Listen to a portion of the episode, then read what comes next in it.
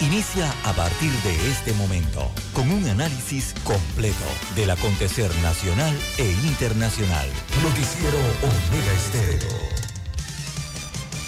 Omega Estéreo Noticias.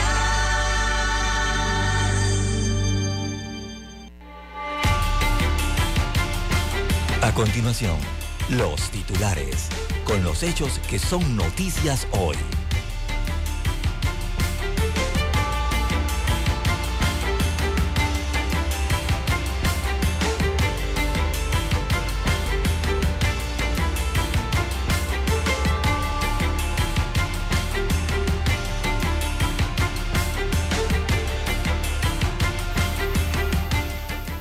Quinta ronda del GAFI que reafirmaría la salida de Panamá de la lista gris. El gobierno tiene la expectativa de salir de la lista gris del GAFI este año, pero reconoce que la mayor prueba será en 2024 durante una quinta ronda con el organismo. Secretaría de la Mujer del Panameñismo apela a reglamento de elecciones primarias. Alianza Evangélica de Panamá adoptó la definición de antisemitismo de la Alianza por la recordación del Holocausto. gobierno convoca a una comisión de alto nivel para atender reclamaciones y el paro de labores de los bomberos. El registro final de beneficiarios lleva un avance de 50%. También tenemos para hoy. Matan a un sujeto en la calle 19, Río Abajo. Continúa la ola de violencia y criminalidad en la calle. Capturan un sospechoso del asesinato de ganaderos en Chepo. Dos personas y una sociedad fueron declarados culpables por explosión en PH Costamare estamos hablando de una sentencia de primera instancia. Ya van por 216 los contagios de la viruela del mono en Panamá. Bien, señoras y señores, universitarios protestan para exigir pagos de becas. También en otros titulares para la fecha, usted no lo creerá, pero vendían carne dañada en comercios chorreranos. En más titulares, capturados en Arreján tras asaltar con arma de fuego un mini super y una mujer en la mira por el asesinato del francés en el Líbano de Chame. Amigos y amigas, estos son solamente titulares. En breve regresaremos con los detalles de estas y otras noticias. Estos fueron nuestros titulares de hoy. En breve regresamos.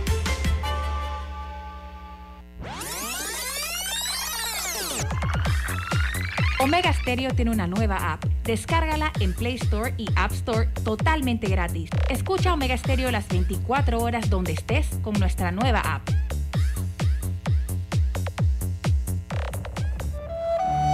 Para los que están enamorados. Hoy corté una flor. Y llovía, llovía. Esperando a mi amor. Para los despechados. Se deja de querer, pero no se olvida. Para los que han dejado. Tú con él. Para aquellos que se aman eternamente.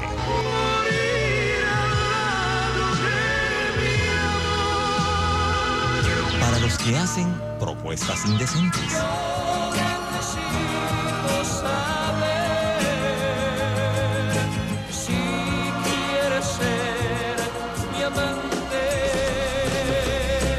Clásicos. Clásicos. Del sábado. Del sábado. Clásicos del sábado.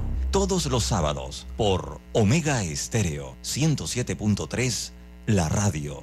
Sin fronteras.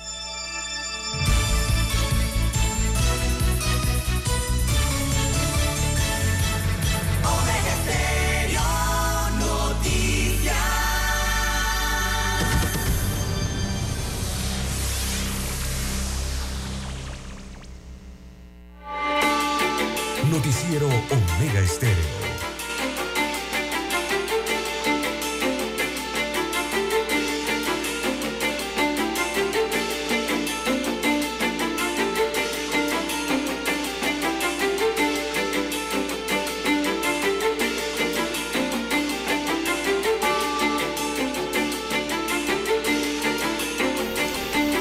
Bien, señoras y señores, muy buenos días. Hoy es viernes, así es. Y pues el cuerpo lo sabe. Porque ya está cansado. Bien, antes lo sabiera porque la gente se iba de party. Se iba por ahí a pasear, qué sé yo, pero ahora es por el cansancio. Así es, don César, don Dani. Muy buenos días, amigos y amigas. Hoy es viernes 31 de marzo del año 2023. Daniel Arauz Pinto está en el tablero de controles en la mesa informativa. Les saludamos. César Lara, Y Juan de Dios Hernández Sanur para presentarles las noticias, los comentarios y los análisis de lo que pasa en Panamá y el mundo en dos horas de información. Iniciando la jornada como todos los días con fe y devoción, agradeciendo a Dios Todopoderoso por esa oportunidad que nos da de poder compartir una nueva mañana y de estas formas llegar hacia sus hogares, acompañarles en sus vehículos, en sus lugares de trabajo y donde quiera que usted se encuentre a esta hora de la madrugada. Amigos y amigas, pedimos para todos salud, divino tesoro, no tiene precio la salud. Seguridad y protección ante tantos peligros que nos rodean, sabiduría para no equivocarnos, así como también mucha fe para vivir aquí y después, ¿verdad? Cuando ya abandonemos el mundo terrenal. Pero tengamos fe en todo lo que hacemos, porque si usted hace algo sin fe, ¿verdad? Es como usted preparase un almuerzo y sabe que no lo va a comer. Así mismo, usted tenga fe porque la fe es para usted, para lo que usted haga, para su consumo. Tenga fe siempre positiva y de buena fe. Fe positiva y de buena fe, ¿no? ¿Qué quiere decir eso? Con buenas intenciones. Mi línea directa de comunicación en el WhatsApp doble seis catorce catorce cuarenta y cinco. Ahí me pueden escribir al doble seis catorce catorce cuarenta y cinco para cualquier información que nos quiera suministrar, cualquier pregunta, consulta o interrogante. Estamos allí para responderle gustosamente. César Lara está en redes sociales. Usted también le puede escribir. ¿Cuál es la cuenta, don César? bien, estamos en las redes sociales en arroba César Lara R, arroba César Lara R es mi cuenta en la red social Twitter, allí puede enviar sus mensajes, comentarios, denuncias, fotodenuncias, el reporte del tráfico ahora temprano por la mañana, todo lo que se encuentre usted sobre la vía, esos incidentes o accidentes allí, eh, le sirven de información al resto de los conductores. Eh, buen día, don Daniel, allí en la técnica, usted, don Juan de Dios, en la unidad remoto 1. Eh, a todos los amigos oyentes en las provincias con marcas del área marítima de la República de Panamá, también los que están en omegaestereo.com a nivel mundial, los que ya nos sintonizan en el canal 856 de Tigo, televisión pagada por cable a nivel nacional, los que tienen su aplicación activa ya de Omega Stereo en su dispositivo móvil, en su celular, y también los que nos sintonizan en Tuning Radio. Buenos días a todos. ¿Cómo amanece para hoy, don Juan de Dios? Bueno, excelente, gracias a Dios. Muy bien, espero que usted esté bien también. Igual, igual, Dani, gracias. que está contento. Dice Dani que se nos va de los controles. César, ¿qué ha sabido eso? No sé, no sé, no he informado. Lo veo muy contento el día de hoy. Dice que se va de vacation. Bueno, él regularmente está contento cuando llega eh, estas fechas, ¿verdad? Eh, de 30, 31, primero. Esos son los tres días favoritos de don Daniel, ¿no? Y- ah, perdón, y el 15. Cuatro días favoritos para don Daniel. Pero hoy está el doble de feliz. No sé por qué tanta felicidad hoy. No sé. Él dice que se va de vacaciones. Bueno, vamos a ver si es verdad eso. La verdad que no sé. Si él lo dijo porque es así. Claro, claro, no. Claro que sí. Bueno, vamos a esperar. Entonces tendrá que venir don Roberto Antonio Díaz. Imagino yo, ¿no? Bien, o pongan a madrugar a Norlis. También. Madrugar es sabroso. madrugar nos despierta antes. Bueno, ya lo que estamos acostumbrados a madrugar, don César, para, eh, para nosotros eso es algo normal. Bueno, amigos y amigas, vamos a iniciar el noticiero.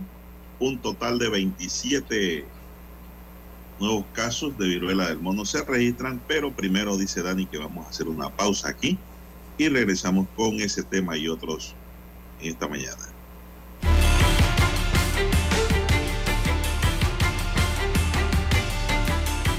Para anunciarse en Omega Estéreo, marque el 269-2237. Con mucho gusto le brindaremos una atención profesional y personalizada. Su publicidad en Omega Estéreo. La escucharán de costa a costa y frontera a frontera. Contáctenos 269-2237. Gracias. En centrales telefónicas, la casa del teléfono es tu mejor opción. Te asesoramos y ofrecemos buena atención. Con años de experiencia, trabajando para ti.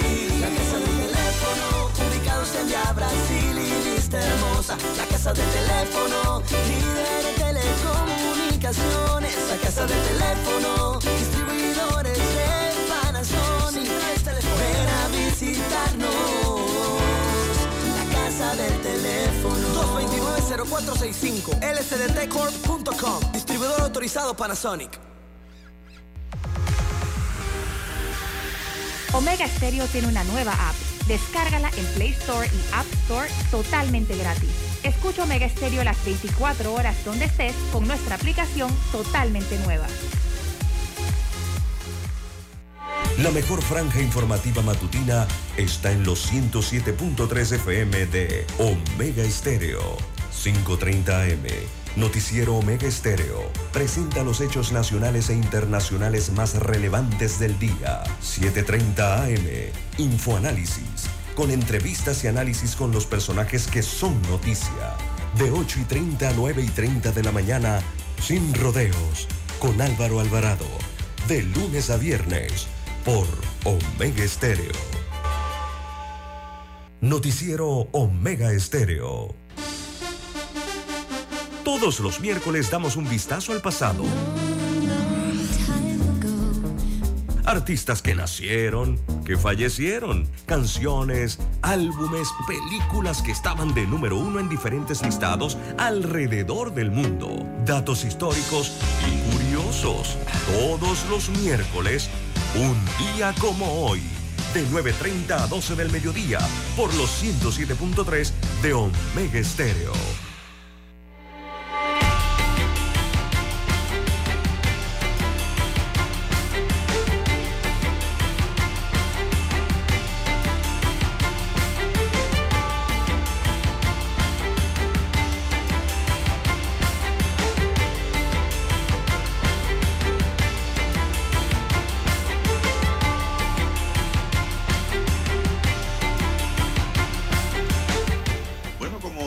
Amigos y amigas, ya un total de 27 nuevos casos se han registrado de la viruela símica y que fueron confirmados por el Departamento de Epidemiología del Ministerio de Salud durante la semana del 15 al 29 de marzo. Según detalló la entidad, con estos nuevos casos se eleva a 216 los contagios acumulados desde el 5 de julio de 2022, cuando se reportó el primer enfermo en el país.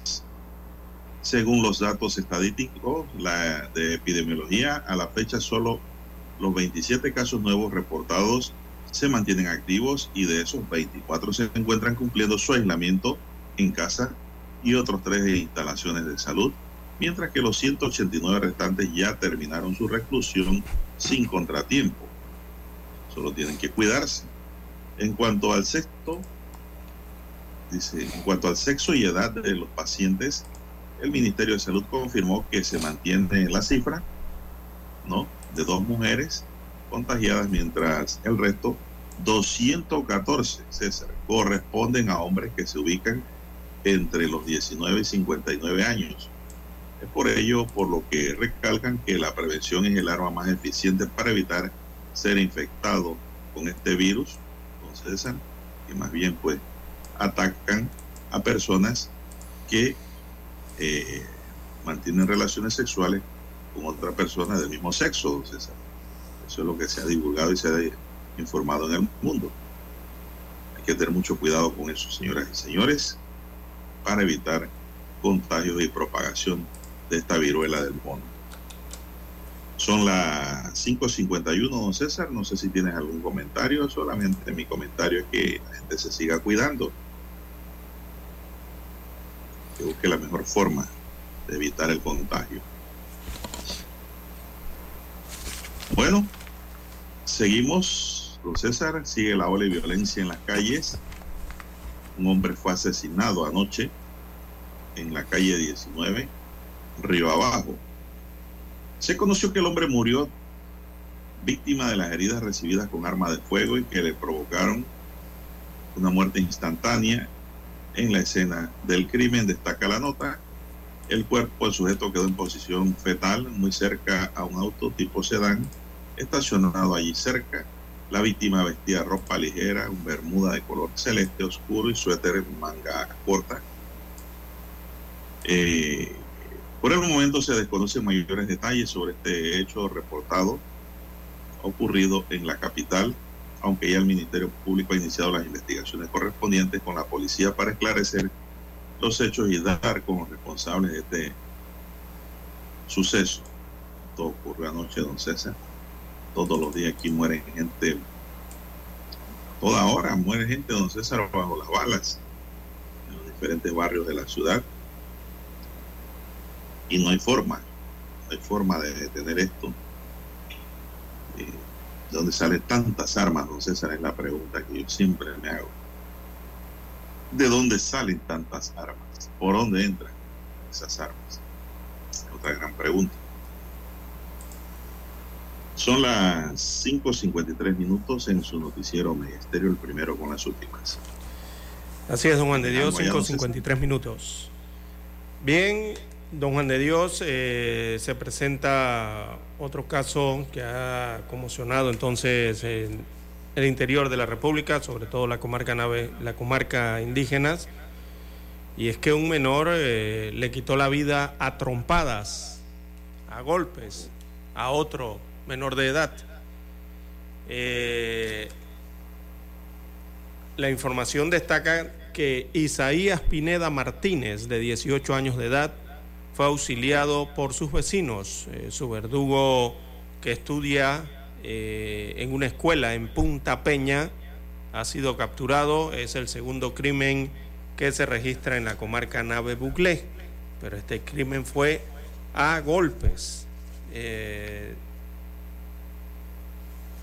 en, en la región de la comarca Nave Buglé. Así que esto se dio en medio de una riña eh, entre dos jóvenes. Eh, esto terminó de la peor manera. Uno de ellos, identificado como Isaías Pineda Martínez, de 18 años de edad, fue asesinado a golpes. El hecho violento eh, se desató la tarde del miércoles en la comunidad del Valle Abajo. Esto queda en el corregimiento de Burí, en el distrito de Gironday. Gironday pertenece a la comarca Nave Buglé, eh, en el área occidental del país, muy cercano a la provincia de Bocas del Toro, bastante cerca.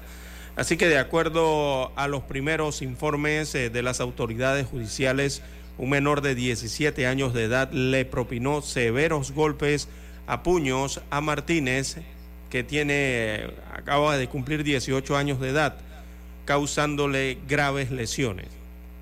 Así que Martínez fue auxiliado por eh, moradores de la comunidad que lo trasladaron en hamaca hasta el cuarto de urgencias del hospital eh, de Rambala en Chiriquí Grande, esto en Bocas del Toro. Pero debido a las severas lesiones eh, que tenía, falleció a las 7.55 de la noche de ese día. Así que le correspondió a Gladys Hernández, que es la fiscal regional de adolescentes de Bocas del Toro, eh, realizar eh, las eh, diligencias y la investigación y ordenar entonces la aprehensión del presunto homicida. El menor involucrado en el crimen estudia en el Centro Básico de Punta Peña, en la comarca Nave Buglé, y será presentado en las próximas horas ante un juez de menores en la provincia de Bocas del Toro.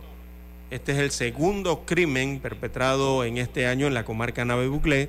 El año pasado, el pasado, perdón, 17 de marzo, Silverio Jiménez, de 54 años, fue asesinado a disparos en momentos en que jugaba eh, dominó en la comunidad de San Pedrito, en el distrito de Cusapín, esto en la misma eh, comarca, perdón, eh, Nave Bugle. Así que otro asesinato a golpes, hecho violento ocurrido entonces en la comarca Nave Buglé, en medio de una riña, eh, fallece otra persona producto de los golpes. Bueno, don César, esto es poco común, ¿eh? Es poco común que alguien mate a otro a punta de trompada. ¿Y este Pineda pega muy duro o este muchacho, el difunto, tenía algún tipo de enfermedad? Entonces. Sí, o cayó, ¿no? En el, cuando cae, se cae al piso, don Juan de Dios. Recuerde que por allá, bueno, la situación es distinta, el relieve, ¿no? Que ver dónde estaban eh, en esta riña. Bueno, usted sabe, ¿no? Si determinan que el hombre cayó y se golpeó el cuello, qué sé yo, se desnucó, ahí cambia la condición del homicidio automáticamente. Bien, Triana Robles, de 13 años, quien permanecía desaparecida desde el 28 de febrero del presente año, apareció sana y salva, informaron sus familiares. Una llamada de la Fiscalía del Ministerio Público hacia las 11 de la noche hizo que la pesadilla de sus familiares terminara. Nos llamaron a eso de las 11 de Caledonia para decir que Triana había aparecido y que la fueran a buscar, dijo uno de los parientes de la chica. Una buena noticia para esa familia.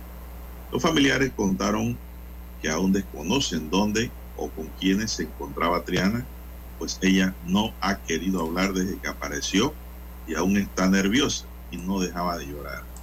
Lo importante es que apareció y está con nosotros, dijo un familiar. Triana desapareció cuando salió de la comunidad de Nurra en la comarca Guargandí. Se subió a un bus para encontrarse con su tío en la 24 de diciembre y no se supo más de su paradero. Entonces, a eso le corresponde al Ministerio Público preguntar, investigar qué le pasó, ¿verdad? Así, como determinar la causa del llanto y de su silencio. Eh, no sé, de pronto ya pasó por medicina legal, ¿no? Porque es lo primero que hace el Ministerio Público, don César. Enviarla a los médicos para que la examinen. Pero dice que la niña no quiere hablar, don César por ahí se conocerá qué ocurrió. Bien, don Dani, ya son las seis en punto de la mañana. Vamos a hacer una pausa para escuchar nuestro himno nacional.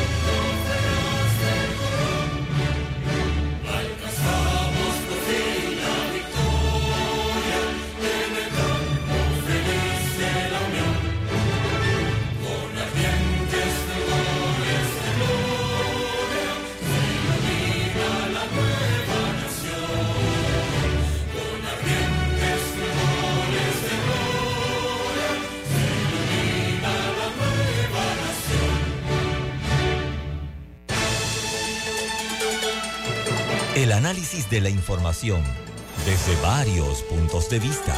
Pronto. Por los 107.3 de Omega Estéreo.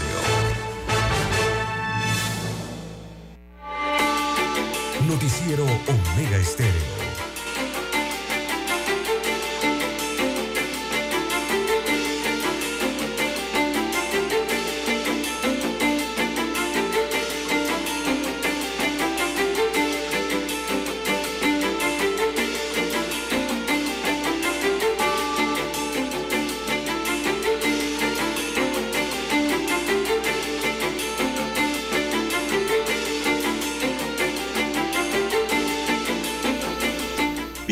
Y señores, son las seis tres minutos.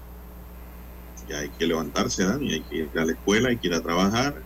El que está acostado todavía, si es que hay alguien acostado en Panamá, claro que sí puede haber. Esto ya es hora de levantarse, ¿eh? ponerle chispa a la vida, deseo, pasión, ganas. Hágale pues. Hay que hacer las cosas, amigos y amigos, bien. Eso, eso sí, muy bien. Y el que vaya rumbo a su trabajo, manejar con mucho cuidado, ¿ah? mucho cuidado, porque los accidentes están a la orden del día o se puede hacer acreedor a una boleta si lleva un manejo desordenado. Haga las cosas bien, porque el tiempo pasa. ¿verdad? Hasta nosotros pasaremos. Y es mejor pasarla bien pasarla mal. Bueno, señoras y señores, tenemos que conmovida con el resultado del juicio penal que durante 11 días deslindó la responsabilidad de dos personas y una sociedad anónima en la explosión ocurrida en el apartamento 0722 en el PH Costa Mare en Costa Sur, Don Bosco. Karina Lima dijo que lamentablemente en su caso no podía existir un final feliz, pero sí uno justo, dijo. Casi tres años después, un tribunal colegiado eh, compuesto por Viterbo Quintero Montenegro, José Madrid y Leila Terán condenó penalmente a dos personas y a una sociedad anónima por homicidio culposo y lesiones personales culposas. El hecho ocurrió el 31 de mayo de 2019, que cambió la vida de la familia Muñoz Lima, de origen venezolano. Por causa de la explosión, el menor de la familia, Marcelo Muñoz Lima, de 10 años, murió con quemaduras en el cuerpo. Miguel Ignacio Muñoz Lima, de 5 años, su hermano mayor, resultó con quemaduras en un 70% de su anatomía y sus piernas con la que ama jugar al fútbol. Resultaron afectadas. Karina Lima, de 35 años, la madre de ambos niños, resultó con quemaduras en un 90%, incluyendo su rostro. Estuvo en coma durante 15 días. 90% nos dan su cuerpo. Esta joven señora sufrieron quemaduras. Para que no vuelva a ocurrir en Panamá un accidente similar a lo ocurrido en el PH, confío en que esta decisión judicial evite que ninguna otra familia tenga que sufrir lo que ha sufrido la nuestra, continuó diciendo la mujer de 39 años en la que serían sus primeras declaraciones. El electricista Abraham Pinto, quien abrió la llave del gas que se filtró en el apartamento y provocó la explosión. El administrador del residencial Heriberto Polo, Heriberto Polo, quien desestimó un olor a nivel, dice, animal muerto en el lugar y a basura, que advirtieron y le comunicaron los vecinos y la administradora del residencial, la empresa MTS, serán declarados culpables del accidente. En este caso será la representante legal. A esto se le acusó por la reactivación del servicio de gas por personal no idóneo, sin atender los procedimientos adecuados y establecidos en el país, facilitando la ocurrencia del evento fatal. Durante nueve horas en el apartamento hubo una fuga de gas a través de una válvula del centro de lavado que quedó abierta después que una inquilina ordenó desconectar una secadora de ropa. En ese tiempo el gas viajó por diferentes ductos y espacios y se mezcló con oxígeno. Cuando la mamá y los dos niños entraron al departamento, la explosión fue poderosa, citó un informe del cuerpo de bomberos. La Fiscalía Especializada de Homicidio y Feminicidio del área metropolitana presentó 21 pruebas testimoniales, 6 periciales. La querella y la defensa presentaron otras pruebas testimoniales. El Ministerio Público estuvo representado allí por los fiscales Lady Rangel, José Leiva y Jorge Ferguson. La querella por la firma Guevara Legal Pro y los acusados por la firma Mejía y Asociados. La sentencia de culpabilidad por homicidio culposo y lesiones personales culposas sería leída públicamente el 28 de abril, venidero a las 2 y 30 de la tarde.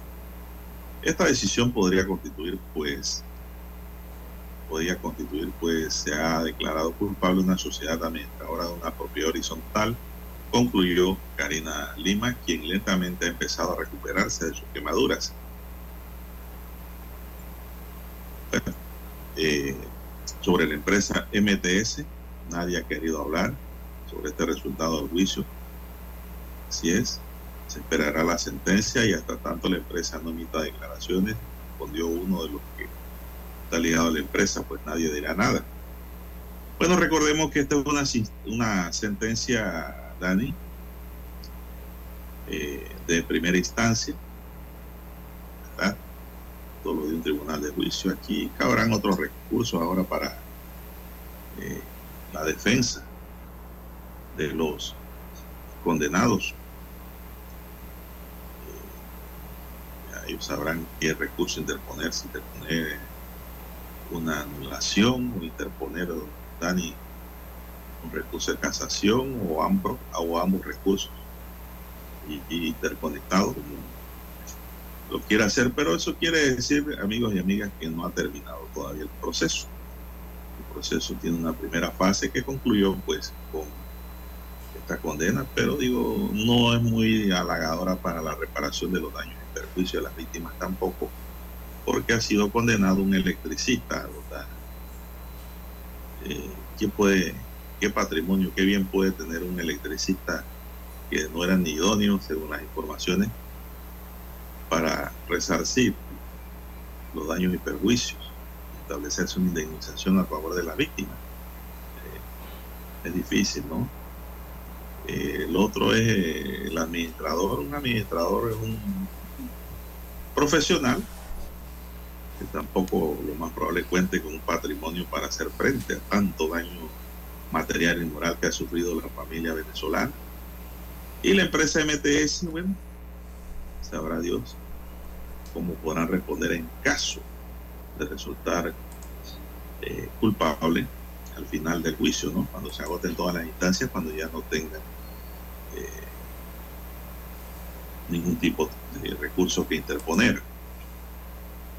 El problema en Panamá que tenemos, y yo creo que esto hay que ser serio y esto se debe enseriar, es que muchas empresas, no estoy diciendo que este sea el caso, muchas empresas operan como empresas de papel.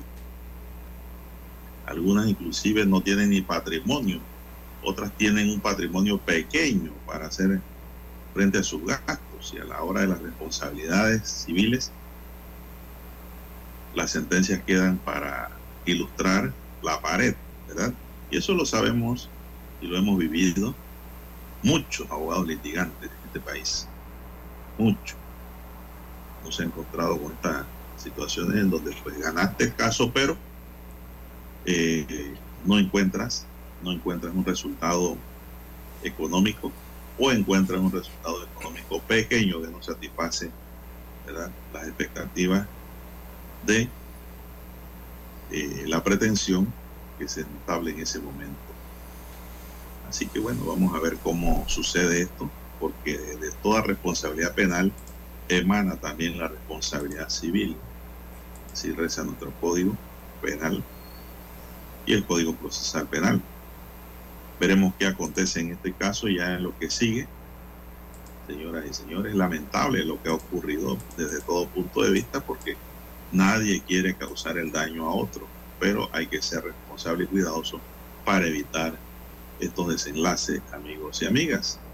Esto pues va sobre todo con los administradores, los PH, el PH trabaja en la gran mayoría con gas central, ¿verdad? Con bomba central. Y allí pues hay que tener mucho cuidado. Ellos no trabajan como uno que no vive en PH y que eh, tiene su sistema de gas individual, don César. Cada uno tiene su sistema. Eso cuando se trabaja con una bomba central, un tanque general, hay que tener mucho cuidado también porque, y los dueños de apartamentos también, cuando van a buscar un técnico que sea idóneo, si va a instalar lo que sea que use gas, que sea idóneo para evitar este tipo de acontecimientos que es lamentable desde todo punto de vista, entonces tanto para los condenados como para las víctimas del hecho. Bien, vamos a hacer una pausa aquí, señoras y señores, y regresamos con más del acontecer nacional.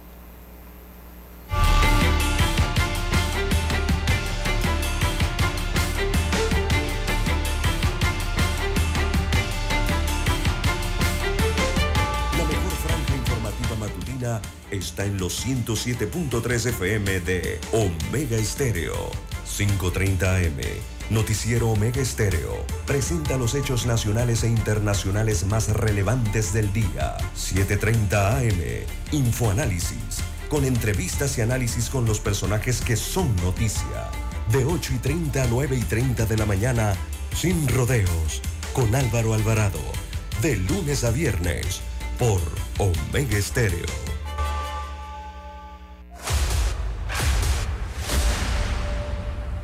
Desde los estudios de Omega Estéreo, establecemos contacto vía satélite con la voz de América. Desde Washington, presentamos el reportaje internacional.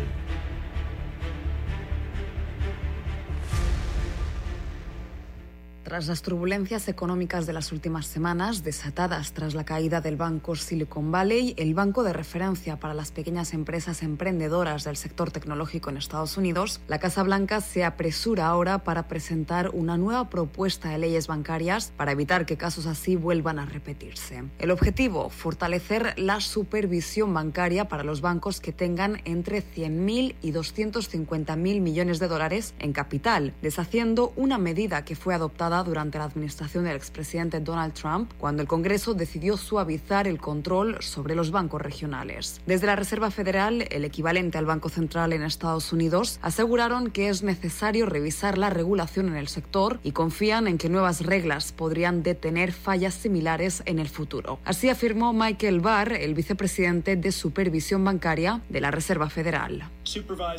Los supervisores comenzaron a enviar advertencias de supervisión cerca de fines de 2021.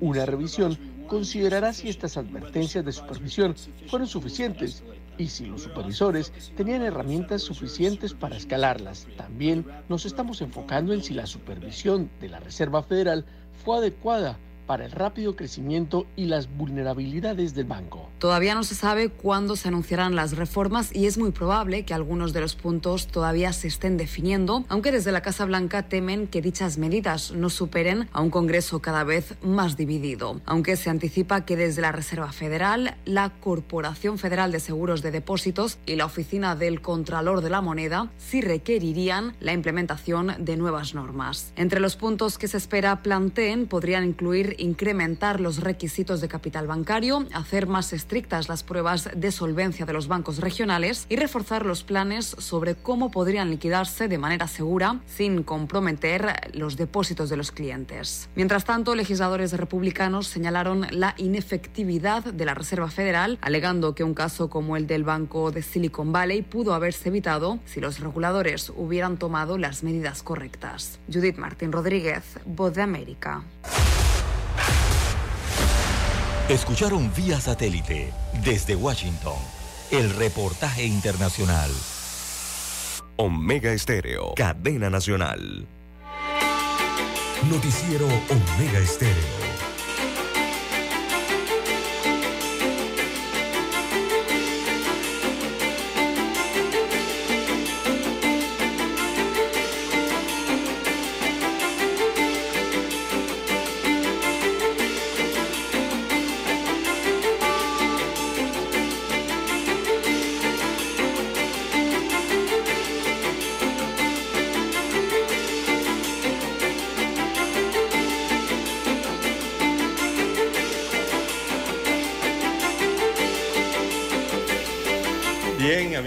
Oyentes, eh, 6:17 minutos eh, de la mañana en todo el territorio nacional.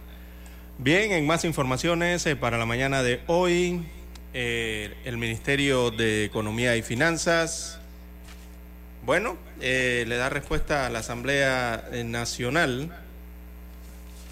Y adivine, don Juan de Dios, amigos oyentes. Bueno, destacan la ejecución presupuestaria de la Asamblea Nacional eh, hasta este mes. Bien, destaca el informe del Ministerio de Economía y Finanzas que del primero de enero del 2023 hasta el 30 de marzo de este año, o sea, la actual vigencia, tres meses, la Asamblea Nacional ha ejecutado el 68% del presupuesto modificado que asciende a 150 millones de dólares en estos tres meses, en este primer trimestre del año. 150 millones de dólares, enero, febrero y marzo.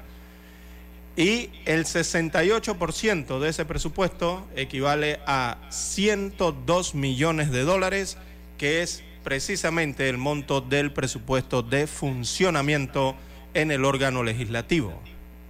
Estos 102 millones de dólares de estos 150 son los que eh, están en el rubro de funcionamiento y allí es donde se paga la planilla de la Asamblea Nacional. Recordemos que el presupuesto de la Asamblea en su mayoría está conformado por funcionamiento, eh, pago de planillas y algunos servicios.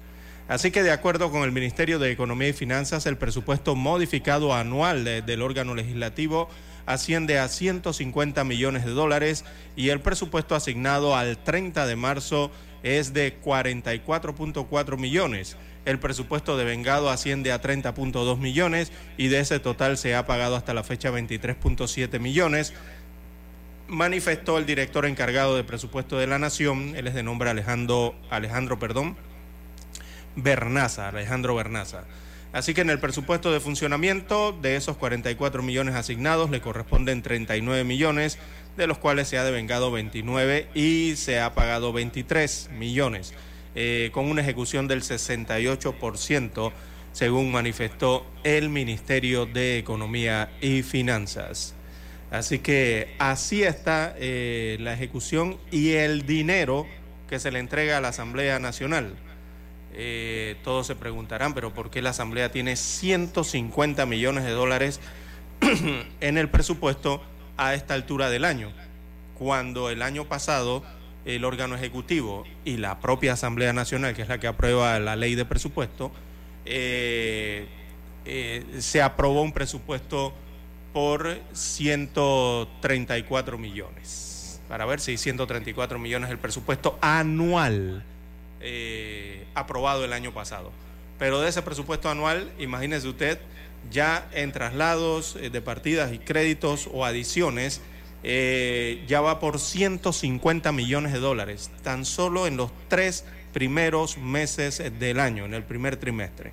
Aún hacen falta nueve meses más, que lo más probable es que aquí este presupuesto de la Asamblea va a terminar en más de 220 millones de dólares, eh, como ha ocurrido en años anteriores. La cifra siempre ha sido superior a los 200 millones, a pesar de que por ley y después de haber hecho los análisis eh, presupuestarios en el país, le asignan eh, menos de la mitad, ¿no? Eh, siempre vemos que le asignan 90, 100 millones de dólares, que ya es mucho para un órgano como la Asamblea Nacional, pero allí mismo en la Asamblea Nacional, en la Comisión de Presupuesto, eh, tendrán una varita mágica, don Juan de Dios, no sé cómo lo hacen, pero por arte de birlibirloque, eh, en las ejecuciones presupuestarias mes a mes, entonces nos encontramos con que se adicionan millones de dólares al presupuesto original y finalmente concluyen entonces con cifras eh, muy altas de asignación presupuestaria eh, que sobrepasan los 200 millones de dólares, cuando originalmente se le asignan entre un promedio de 95 a 105, 110 millones aproximadamente en promedio. Así que es lo que ocurre en la Asamblea Nacional. Esto viene eh, a colación, don Juan de Dios, debido a que eh, hay denuncias en la Asamblea de que ha existido el impago a funcionarios de la Asamblea Nacional asignados a despachos de algunos eh, diputados que laboran en ese órgano del Estado. La respuesta de la Junta Directiva de la Asamblea es que el Ejecutivo no les ha asignado el presupuesto. Así que el Ministerio de Economía y Finanzas da un detalle de cómo está oficialmente el presupuesto de la Asamblea Nacional. Tienen hasta el 30 de marzo 150 millones de dólares eh, asignados. Bueno, pero la pregunta que yo hago, don César, es ¿qué han hecho? Bueno, esa es la gran pregunta para, eh, para tener esos altos 150 presupuestos. millones de dólares. ¿Hay alguna obra allí en la Nada. asamblea nueva? Nada, don Juan de Dios. edificación que hay ahí. Ahí no se invierte en nada. Que no sea cambiar un baño, cambiar los azulejos, eh, pintar un edificio, eh, cambiar algunos grifos de agua. Esas son las mayores inversiones que puede tener la Asamblea Nacional. ¿Cómo se van a fumigar, don César, de enero a marzo en tres meses 150 millones de dólares? Bueno, la gran pregunta. ¿En qué se va la plata? ¿En qué la, en qué la ejecutan? Evidentemente tiene que ser en planilla, don Juan de Dios. Eh, ahí no hay de otra. No hay de otra. Sí, ¿qué hacen en la asamblea? Nada. Dígame. Nada, llegar temprano en la mañana a las hacen 8 de la mañana y ponchar. Y llega mucha gente, don Juan de Dios, ¿ah? a las pero 8 de la mañana. Usted va a ley. 7 y 45, 8, 8 y 15 de la mañana y usted ve esa entrada que qué problema para ingresar a la asamblea. Tanta gente que va a ser tan temprano allá.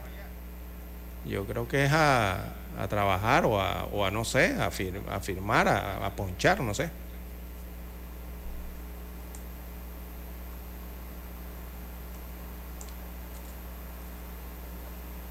Bien, amigos oyentes, las 6.24, 6.24 minutos de la mañana en todo el territorio nacional. Bueno, en más informaciones eh, para la mañana de hoy tenemos, amigos oyentes, eh, el Senan lanza operación Proteo, así se llama esta operación, para reforzar eh, la seguridad en el archipiélago de las Perlas y también parte de la bahía de Panamá. Esto ante los últimos eventos que se han registrado ¿no? en esta zona geográfica eh, marítima de la República de Panamá. Así que están reforzando vía aérea, vía marítima y también terrestre en todo el archipiélago de las Perlas, principalmente la vía marítima, ¿no? Y eh, se está llevando a cabo esta operación que la han denominado Proteo, para dar eh, con la ubicación de organizaciones delictivas eh, que están perpetrando eh, o están perturbando, diríamos así, el orden en esta zona insular, que es una zona de difícil acceso, recordemos. Así que se realizaron allanamientos en colaboración con el Ministerio Público, ya se han llevado a cabo estos allanamientos en las comunidades de San Miguel, Saboga, La Ensenada, Casaya y Casayeta, eh, en busca de indicios que llevan a la captura de delincuentes que recientemente asaltaron durante la noche a tripulantes de un velero que estaba fondeado eh, en las inmediaciones de la isla Mina.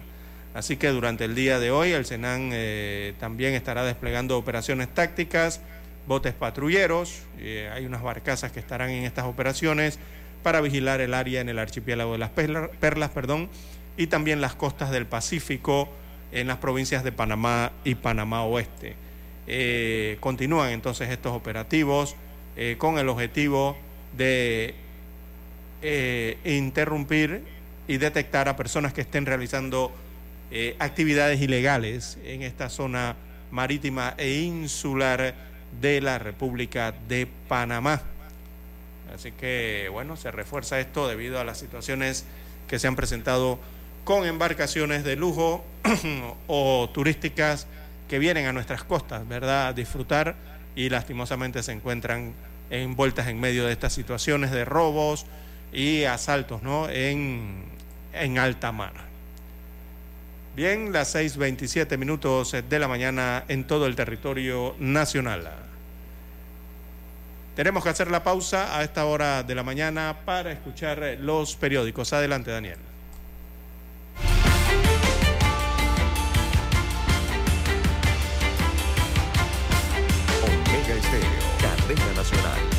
Para anunciarse en Omega Estéreo, marque el 269-2237.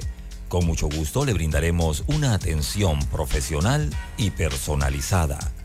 Su publicidad en Omega Estéreo. La escucharán de costa a costa y frontera a frontera. Contáctenos 269-2237. Gracias.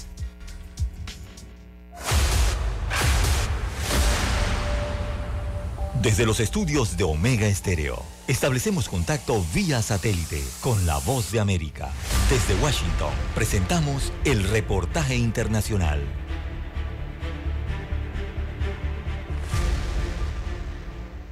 Diversos sectores de la sociedad civil condenaron que en una primera declaración el presidente de México, Andrés Manuel López Obrador, haya responsabilizado a las víctimas, entre ellas de nacionalidad venezolana, por el incendio de un centro de detención el lunes por la noche, como expone Ali Daniels, director de la organización no gubernamental Acceso a la Justicia y defensor de derechos fundamentales, que recordó que hubo conclusiones en medio de una investigación en curso y subrayó la responsabilidad del Estado en la materia. Que los migrantes se encuentran bajo la responsabilidad del Estado en el que se encuentran y que de acuerdo con el derecho internacional eh, tienen unas obligaciones de protección sobre los mismos.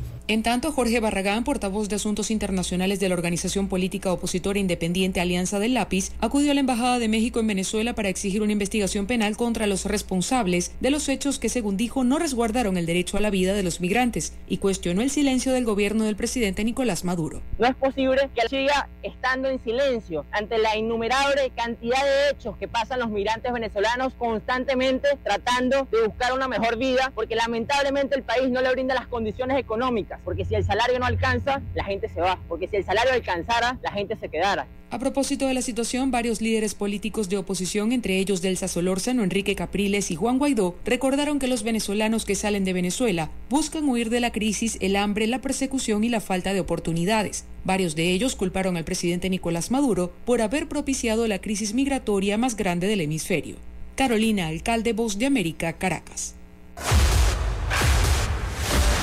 Escucharon vía satélite desde Washington el reportaje internacional. Noticiero Omega Estéreo. Las noticias impresas en tinta sobre papel. Con ustedes. Escuchando el periódico. Los titulares de las primeras planas de los diarios estándares de circulación en Panamá.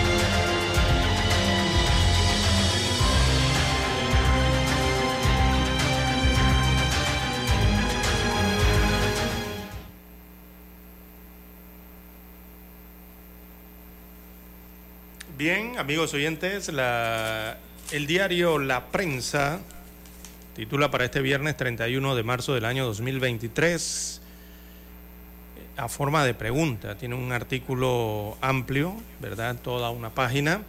Y el título es ¿Quién es Ecolimpia? El operador de Patacón. Se refieren a el relleno sanitario de Ciudad Capital para el manejo de los desechos. Así que Ecolimpia es el nuevo consorcio que operará de forma provisional por dos años el relleno sanitario de Cerro Patacón en el corregimiento de Ancón. Este consorcio tiene entre sus miembros a Carlos Mario Castaño, quien fue el gerente de Urbalia Panamá hasta el año 2018. Ecolimpia está conformado por las empresas colombianas de nombre Ciudad Limpia y también Ecotermo. De hecho, en esta última aparece como presidente Castaño, Omar eh, Otoro, Otalora, así es el apellido, sí, Omar Otalora, uno de los representantes de Ecotermo, manifestó que Castaño colabora actualmente con ellos, pero no con Urbalia. Dice, ellos, Castaño Urbalia, no tienen relación alguna desde hace varios años, eh, según dijo. Pero entonces aquí hay un problema. Eh, evidentemente, eh, si el consorcio tiene entre sus miembros a Carlos Mario Castaño, el nuevo consorcio, porque por dos años va a tener esto, este señor era el mismo que trabajaba entonces en, en la empresa que le están quitando la concesión, la anterior. Oiga, esto la verdad es que deben aclararlo mejor, sobre todo las autoridades que están otorgando la concesión, como es esto. O sea, sería prácticamente la misma empresa anterior, es la que la va a tener ahora, pero a través de otro nombre o otra empresa, que es esto. Bien, el consorcio colombiano Ecolimpia fue escogido para operar el relleno sanitario de Cerro Patacón por dos años en reemplazo de Urbalia, Panamá. En más títulos del diario La Prensa, registros de, beneficiarios finales está al 49%. El registro único de beneficiarios finales llegó al 49% de las 205.932 personas jurídicas activas en el registro público de Panamá. Con esto se rebasó la barrera de los 100.000 eh, de las 100.000 personas jurídicas y se está más cerca de las exigencias de los organismos internacionales. Destaca la página de Economía y Finanzas de, del diario La Prensa. También en nacionales, extinción de dominio, suma de tractores en la Asamblea Nacional. Ahí está este proyecto de ley.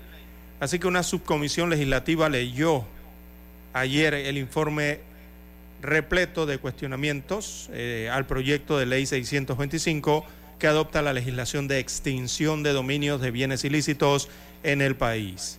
Entre otras cosas, eh, sostiene que la propuesta presenta eh, connotaciones carentes de garantías que se tornan peligrosas en las manos equivocadas. Bien, en más títulos del diario La Prensa, PH Costamare eh, declaran culpable a dos personas en este proceso. Eh, así que la explosión ocurrida en este propiedad horizontal de nombre Costamare en mayo del año 2019, en el que murió un niño de 10 años de edad, eh, fue provocada por un mal manejo del sistema de gas. Así lo consideró un tribunal de juicio que declaró culpables a Heriberto Polo Garzón, a Abraham Pinto y a la sociedad eh, MTS, Administración Total. Eh, esto por un delito de homicidio culposo. Bueno, en esa explosión murieron dos personas, además de un menor de edad. Eh, bien, también en otros títulos tenemos en panorama, se acerca el fin de semana de la justicia inquisitiva en Panamá. También en la sección Vivir Más, UNESCO pide suscribir un marco ético sobre IA. Cuando se refieren a IA, se refieren a la inteligencia artificial, está en todo ya, en, en, en todas partes del mundo. También en economía, en el año 2023 será duro eh, por la inflación global. En esta misma sección aparece fotografía de Adolfo Fábrega, eh, fue electo presidente de la Cámara de Comercios, Industrias y Agricultura de Panamá. También hay gráfica eh, principal, en ella esta versa sobre deportes, aparece Mariano Rivera al montículo, Play Ball, titulan eh, el pie de foto y dice que el panameño Mariano Rivera, de 53 años de edad, retirado en el año 2013, fue el encargado ayer jueves de hacer el lanzamiento de honor antes del inicio del partido entre los gigantes de San Francisco y los Yankees de Nueva York en el Yankee Stadium. Los mulos, eh, la antigua escuadra de Rivera, vencieron a los gigantes 5 a 0 en el arranque de esta temporada de las grandes ligas. Este equipo, al igual que los Phillies de Filadelfia, del panameño Edmundo Sosa, es uno de los candidatos a disputarse el título de campeón que ostentan los Astros de Houston. Así que ayer dio inicio a la temporada y en el Yankee Stadium entonces lanzó, tuvo acción Mariano Rivera, ¿no? En el lanzamiento inaugural de esa temporada. Bien, son los títulos del diario La Prensa para hoy. Revisemos los que están plasmados en la primera plana del diario La Estrella de Panamá. Adelante. Bueno, la estrella de Panamá nos dice hoy, ley de extinción de dominio podría ser un plus para salir de la lista gris, dice Becchio.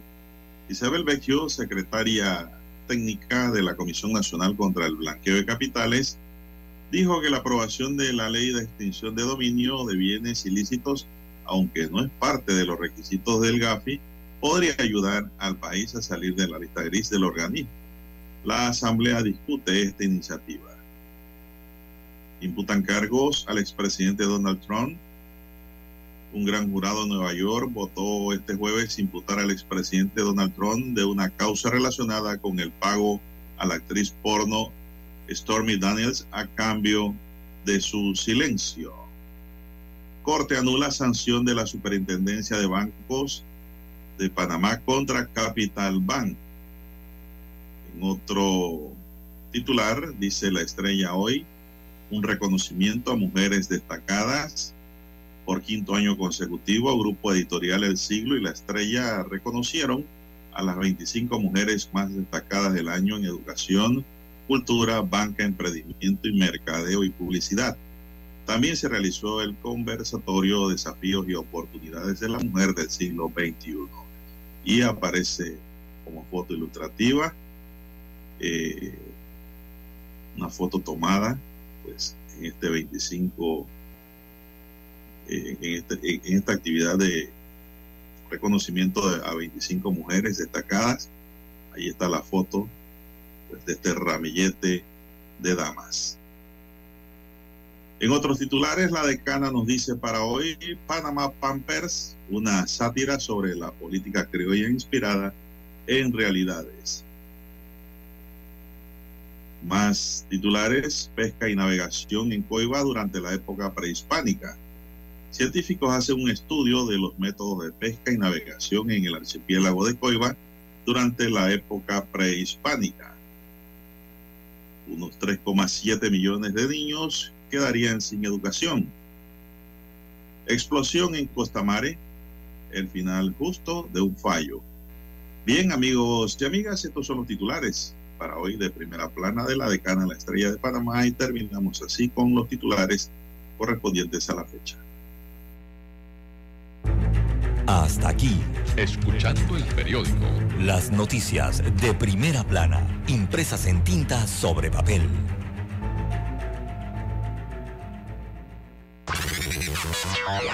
Desde el dominante Cerro Azul, Omega Estéreo cubre las provincias de Panamá, Colón, Darién, Panamá Oeste y las playas en los 107.3. Continúa desde el majestuoso Cerro Canajagua en los 107.5, cubriendo todas las provincias centrales hasta el imponente volcán Barú en los 107.3 para las provincias de Chiriquí, Bocas del Toro y Veraguas. Omega Estéreo para todo Panamá.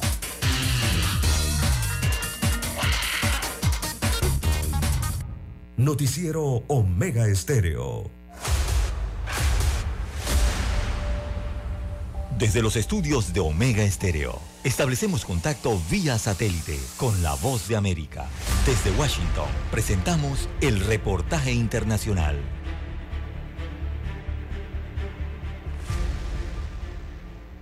Credit Suisse violó un acuerdo de culpabilidad con las autoridades de Estados Unidos al no informar sobre las cuentas secretas en el extranjero que adinerados estadounidenses usaban para evadir impuestos, dijeron legisladores al publicar una investigación de dos años en la que se detalla cómo la asediada entidad financiera ayudó a los mencionados clientes. Según la agencia AP, la Comisión de Finanzas del Senado se refirió a una conspiración en marcha, posiblemente criminal, vinculada a casi 100 millones de dólares en cuentas pertenecientes a una familia de contribuyentes estadounidenses que el banco no reveló.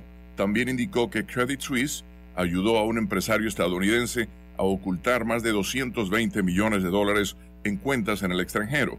Credit Suisse encontró 23 cuentas con más de 20 millones de dólares cada una que no fueron declaradas a las autoridades fiscales, muchas de ellas reveladas solo días antes de que se publicara el informe, según la comisión. También señala que sus hallazgos muestran que se ocultaron más de 700 millones de dólares en violación al acuerdo de culpabilidad de hace nueve años del banco con el Departamento de Justicia de Estados Unidos. El gobierno suizo presionó este mes para que el banco rival UBS adquiera por 3.250 millones de dólares a Credit Suisse en problemas desde hace mucho tiempo en medio de la agitación en el sistema financiero mundial. El colapso de dos bancos estadounidenses generó temores que hicieron que las acciones del segundo banco más grande de Suiza cayeran a medida que los clientes retiraban su dinero. Los hallazgos del Senado plantean nuevos problemas para VS en su intento de absorber Credit Suisse y crear un solo megabanco suizo, el mismo día en que VS nombró un nuevo director ejecutivo para ayudar a impulsar la adquisición. También es el último enfrentamiento de Credit Suisse con las autoridades estadounidenses luego de acuerdos sobre valores respaldados por hipotecas causantes de la crisis financiera de 2008. Leonardo Bonet, Voz de América. Escucharon vía satélite desde Washington el reportaje internacional.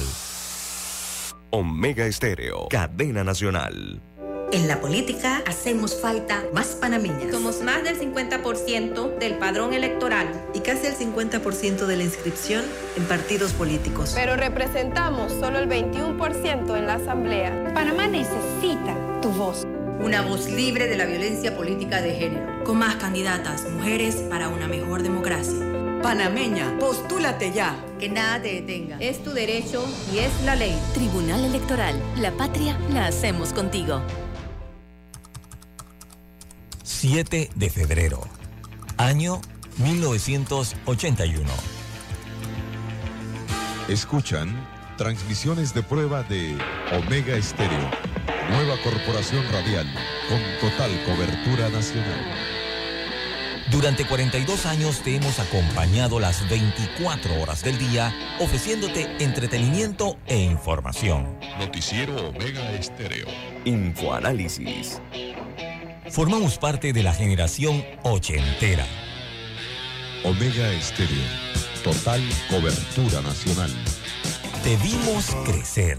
Te acompañamos en esas largas noches de desvelo de estudio. Hasta que con esfuerzo lograste tus metas. La generación ochentera. El buen gusto por la música, que muchos heredaron a sus hijos. Omega Estéreo. Durante 42 años hemos sido tu fiel compañía. Omega Stereo. 24 horas todos los días del año. Gracias por formar parte de Omega Estéreo. Omega Stereo. Esta es la generación Omega. Es momento de adentrarnos al mar de la información. Este es el resultado de nuestra navegación por las noticias internacionales más importantes en este momento.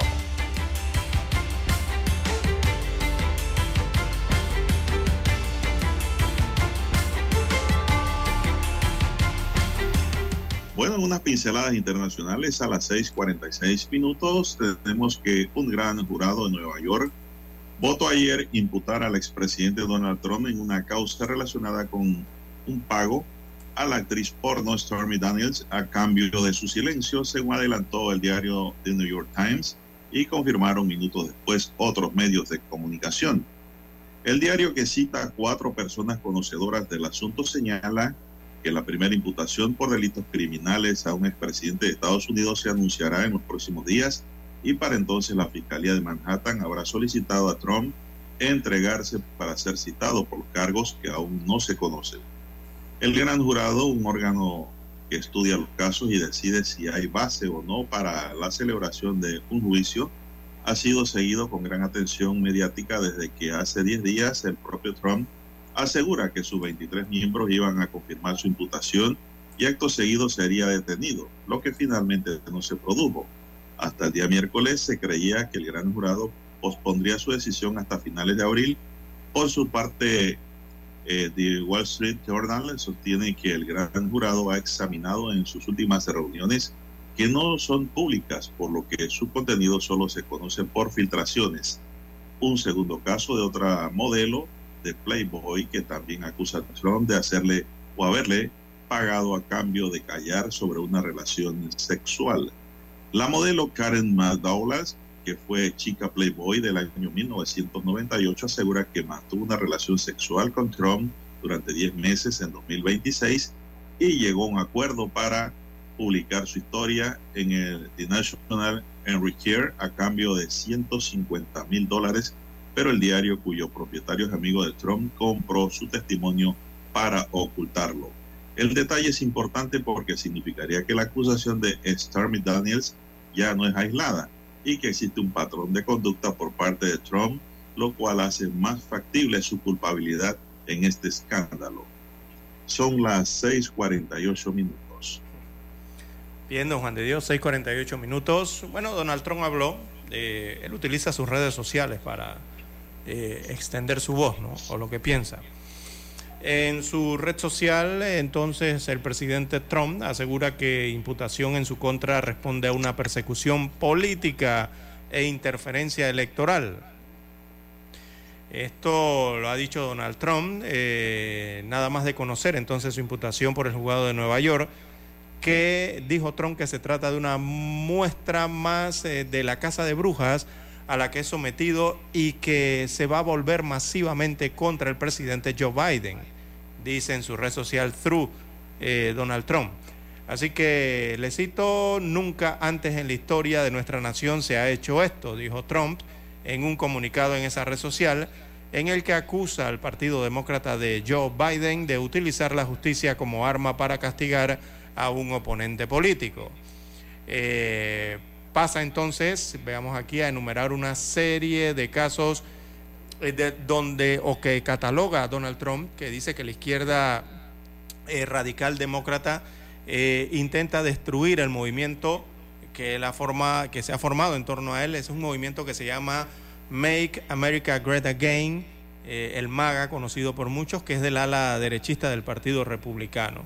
Y allí entonces cita a Rusia, también cita unos párrafos aquí de Ucrania y eh, también habla de la, de la ilegalidad, de la, de la redada y también de la inconstitucionalidad en Mar-a-Lago. Eh, recordemos que Mar-a-Lago es donde vive Donald Trump. Y, y ahora esto, dice Trump, que, que ha salido el día jueves entonces en Nueva York. Así que Trump, a quien esta histórica imputación le llega en plena campaña para ser elegido como candidato republicano para las presidenciales del 2024, utiliza ya eh, su primera línea para arremeter contra los demócratas por lo que considera Trump una persecución política e interferencia electoral. Es lo que ha respondido Donald Trump al conocer entonces esta imputación que hará, se le hará en Nueva York. Bueno, el exmandatario también enfrenta a don César, según CNN, a más de 30 cargos relacionados con fraude empresarial, aparte de lo que ya hemos mencionado en esta mañana. Bueno, también, don César, eh, mueren al menos 35 personas al caer en un pozo subterráneo en un templo indio. Sí. Al menos 35 personas murieron ayer después de caer en una escalera en un templo hindú en el centro de la India, después de que se derrumbara el revestimiento del suelo, según funcionarios locales. El incidente ocurrió en el templo Shiribeslewa Mahadev Yulelai en la ciudad de Indore, en el estado Madhya Pradesh cubierta del pozo se había derrumbado debido a la pesada carga en la parte superior, según el primer ministro de Estado, eh, Singh Kohan. El ministro del Interior de Madhya Pradesh, Nataram Mishra, dijo inicialmente el jueves que 19 personas habían sido rescatadas del pozo, aunque dos murieron más tarde. Se estaba bombeando agua del pozo escalonado para ayudar a los esfuerzos de rescate, agregó. Los pozos escalonados son grandes pozos o embalses con escalones que descienden hasta el nivel de agua. Más tarde esa noche, el alto funcionario del distrito Yaya Dijo a los periodistas que habían recuperado 35 cuerpos con una persona aún desaparecida y 16 heridos.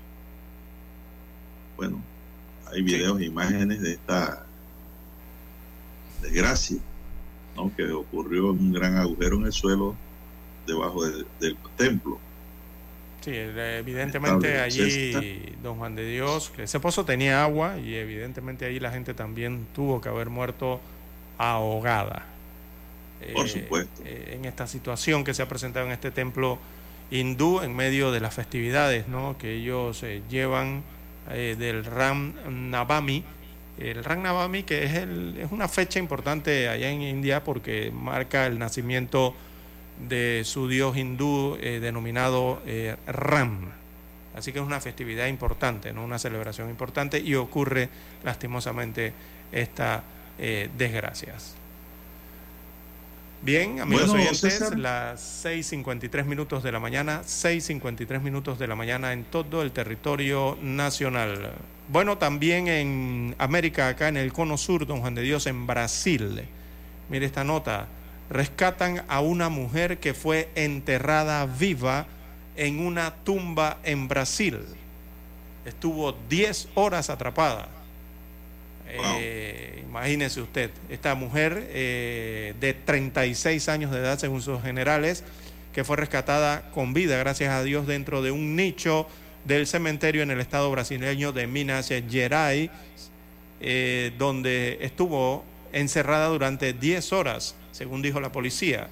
Así que los sepultureros del cementerio municipal Visconde do Río Branco eh, alertaron a las autoridades tras identificar el martes rastros de sangre y que uno de los nichos verticales estaba tapado con ladrillos y cemento fresco. Imagínese usted. Al acudir al cementerio, los agentes oyeron, escucharon los gritos de socorro rompieron la pared de ladrillos y sacaron a la mujer que presentaba heridas en la cabeza y varios cortes en el cuerpo, según detalla el comunicado de la policía eh, de este lugar eh, o de esta región eh, brasileña. Así que ella está hospitalizada, permanece hospitalizada, pero su estado de salud presentaba una mejora, según informó el portal G1, que citó una fuente médica. arrancaron las investigaciones entonces para determinar ¿Por qué esta mujer fue colocada en una tumba eh, en un cementerio en el sureste de Brasil? Imagínese usted. Bien, amigos y amigas, son las 6:55 minutos, 6:55 minutos en su noticiero Mega Estéreo, el primero con las últimas. Bueno, ya retornando al plano nacional, tenemos que el Servicio Nacional César Servicio Aeronaval eh, ha dicho de que eh, continúan los operativos de seguridad en el archipiélago. El Servicio Aeronaval reforzó su seguridad vía aérea, marítima y terrestre en todo el archipiélago de las Perlas y está llevando a cabo la operación eh, Proteo para dar con la ubicación de organizaciones delictivas que están perturbando el orden en las aguas de la zona insular del difícil acceso. Los allanamientos en colaboración con el Ministerio Público ya se están haciendo en las comunidades de San Miguel, de Saboga, La Ensenada, Casalla y Casalleta en busca de indicios de que lleven a la captura de los delincuentes que recientemente asaltaron durante la noche a los tripulantes de un velero que estaba fondeado en las inmediaciones de la isla Mina.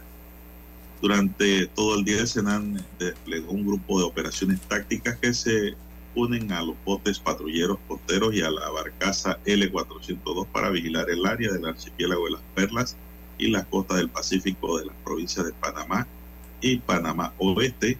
Las operaciones del Senan continuarán durante los próximos días en el sector insular y costero de Panamá y Panamá Oeste con el objetivo de interrumpir y detener a personas que estén realizando actividades ilegales, don César. Estos son piratas, ¿verdad? ¿Se le puede llamar así? Mm, sí, me parece que sí, sí vándalos, ¿no? Del mar. Llega un velero, don César, se estacionan ahí a descansar, qué sé yo, se fondean ahí, pues, y llegan los piratas, los maleantes a robarle. Bueno, ya en Colón ocurrió una vez esto, inclusive allá hubo actos de violación, don César. Todos fueron capturados y todos están presos. Parece ser que los delincuentes o los ciudadanos que se meten a delincuentes no aprenden que el delito no paga, don César. Bueno, yo creo que hay que también en Panamá, ya esto será en el próximo gobierno, don César, de darle actividades a todos los presos y detenidos, actividades y formación, es decir, como en El Salvador, que para poder vivir dentro de la cárcel tienen que trabajar para comer. El que no trabaja no come, dice Bukele. Yo creo que es una buena práctica que pues pondría a pensar a muchos haraganes que se meten a maleantes porque les gusta el dinero fácil y saben que si quedan presos tienen los tres golpes de comida que pagamos nosotros los asociados que estamos acá afuera y que no nos metemos en temas de delictuales, don César. Al contrario, somos eh, aportadores al fisco, ¿no? Somos ciudadanos comunes que pagamos entonces a esa misma gente que nos hacen daño acá afuera y que luego encierran. ¿Por qué? Don César, comen gratis. Hay que darle actividades, César. Y no solo eso, sino también formación para que se reintegren a la sociedad. Eh, mañana pasado, ¿no? Para aquellos que quieran, porque hay algunos que no se pueden liberar, son irredimibles y que, pues habrá que ponerlos son en cárcel de máxima seguridad, como ocurre en todas las cárceles del mundo, en todos los países del mundo. Son las 6:58, ¿qué más tenemos, don César? Bien, 6.59 minutos eh, de la mañana en todo el territorio nacional.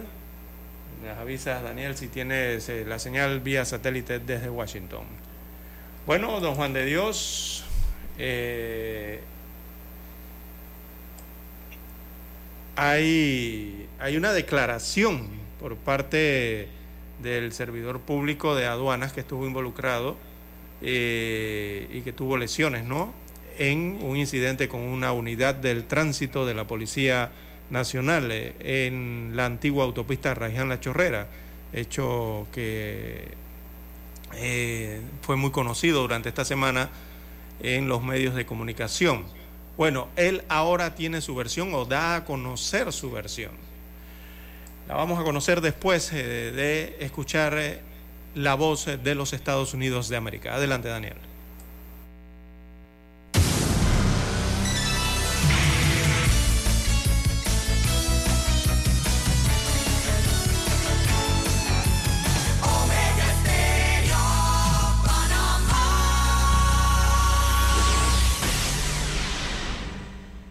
El satélite indica que es momento de nuestra conexión. Desde Washington, vía satélite. Y para Omega Estéreo de Panamá, buenos días, América. Buenos días, América. Vía satélite. Desde Washington.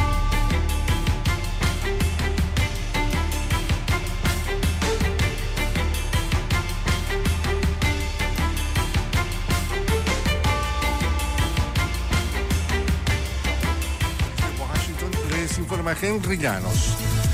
Ha concluido la segunda cumbre para la democracia liderada por Estados Unidos con importantes resoluciones. Nos informa Donaldo Hernández. La inversión en la tecnología como herramienta para promover las libertades en el mundo fue la discusión principal en la clausura de la segunda cumbre por la democracia. El secretario de Estado, Anthony Blinken, aseguró en el foro que evitarán que la tecnología se siga utilizando para deteriorar la democracia.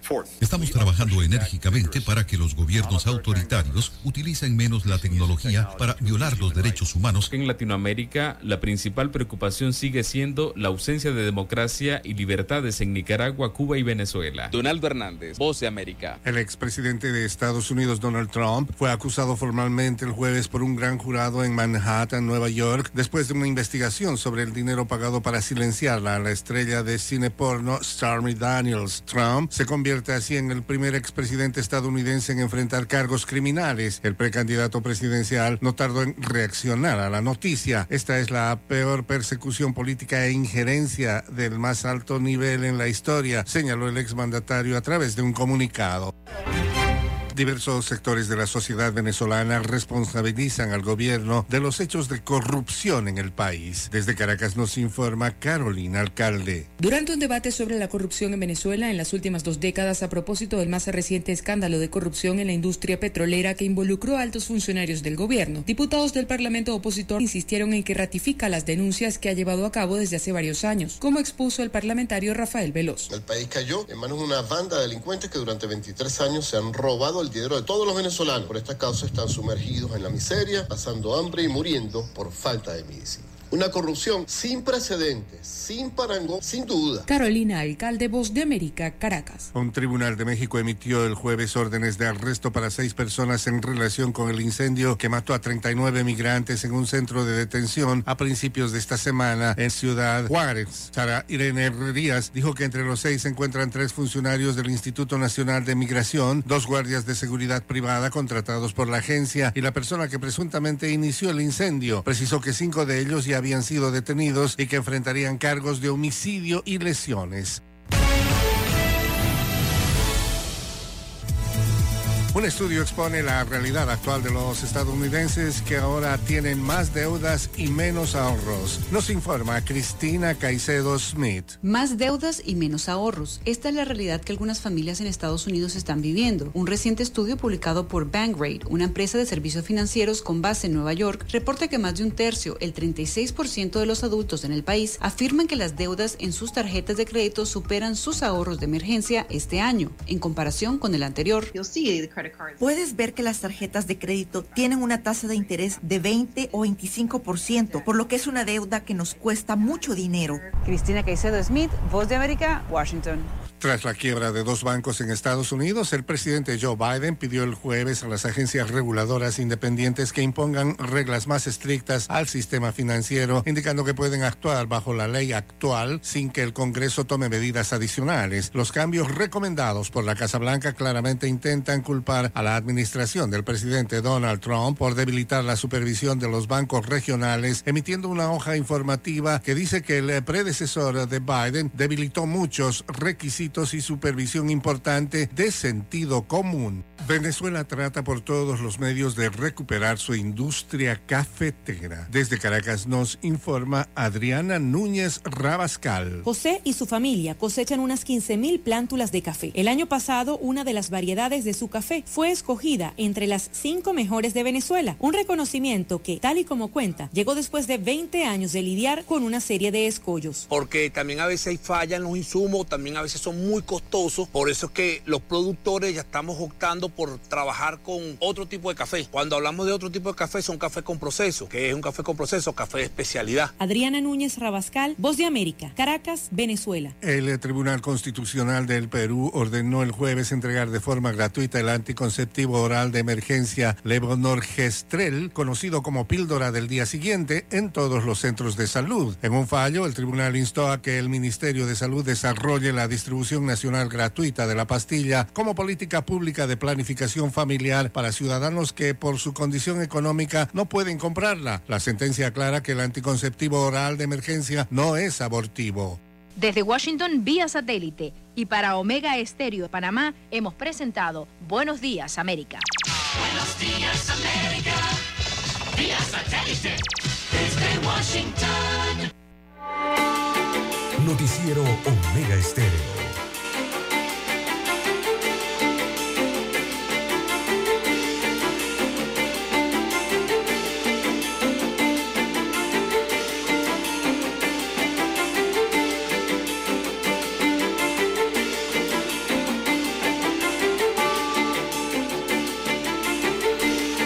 Seguimos 7, 6 minutos, ya van 6 minutos pasadas las 7 de la mañana, sigue usted conduciendo con mucho cuidado, hoy es viernes, fin de semana, coloquen con calma, ya la otra semana pues eh, será la Semana Santa y su culminación, así que pues todo con calma. Bueno, el gobierno convocó para este viernes a una comisión de alto nivel con la intención de encontrar recursos presupuestarios para atender la mayoría de las peticiones de los miembros del Benemérito Cuerpo de Bomberos de Panamá, quienes iniciaron ayer un paro de labores en todo el territorio nacional. El paro obedece a que según miembros del Benemérito Cuerpo de Bomberos, las autoridades han incumplido con el desembolso de 2.9 millones de dólares del pago de los ascensos. Reunión de trabajo se realizó a las 9 y 30 en la oficina del Ministerio de Economía y Finanzas. De acuerdo con un comunicado del Ministerio de Gobierno, ya se ha podido establecer el nivel real del problema administrativo interno en la institución, la forma como se dieron los ascensos la disponibilidad efectiva de los recursos económicos para hacerle frente a esas promociones de rango e igualmente se ha podido confirmar que la estructura a cargo de la entidad no ha sido alterada.